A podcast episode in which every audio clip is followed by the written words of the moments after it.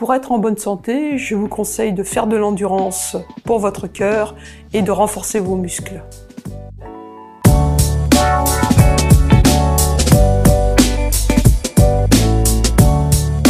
Il faut absolument travailler les deux.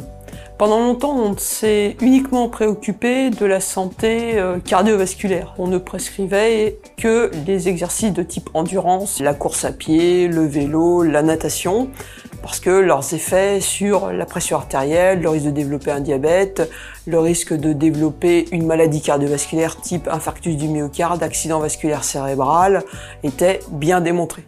Donc, faut faire de l'endurance. Et puis, on s'est peu à peu aussi rendu compte qu'on avait des muscles et que les muscles étaient aussi importants pour la santé. Ce sont les principaux consommateurs de glucose, donc en fait, c'est eux qui sont responsables du maintien de la glycémie. Ils consomment aussi les graisses, donc ils permettent aussi de maintenir euh, un poids stable. Ils sont aussi responsables de notre autonomie dans la vie quotidienne. C'est eux qui quand même permettent, conditionnent notre niveau de, de force. Et en fait, maintenant sont apparues des études qui ont montré que la force musculaire en elle-même est aussi un facteur prédictif de mortalité et de développer des maladies chroniques. Maintenant, dans les recommandations, il y a à la fois faire 30 minutes d'activité de type endurance 5 fois par semaine, mais aussi faire au moins deux fois par semaine du renforcement musculaire, donc de la musculation, pour maintenir sa masse musculaire.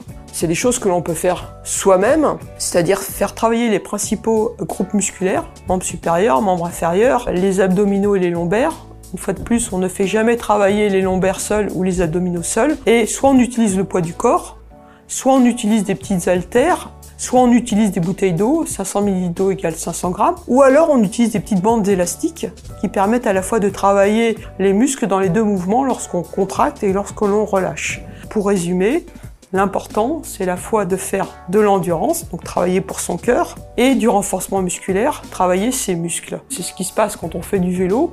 C'est aussi ce qui se passe si vous faites de la marche en montagne. C'est ce qui se passe un peu quand vous faites de la natation, vous faites de l'endurance, vous faites aussi travailler vos muscles. Parfois aussi, il faut penser à faire, par exemple, du gainage, parce que ça, il y a peu d'activités physiques qui vous permettent de travailler le gainage, en tout cas de façon euh, proportionnée et symétrique.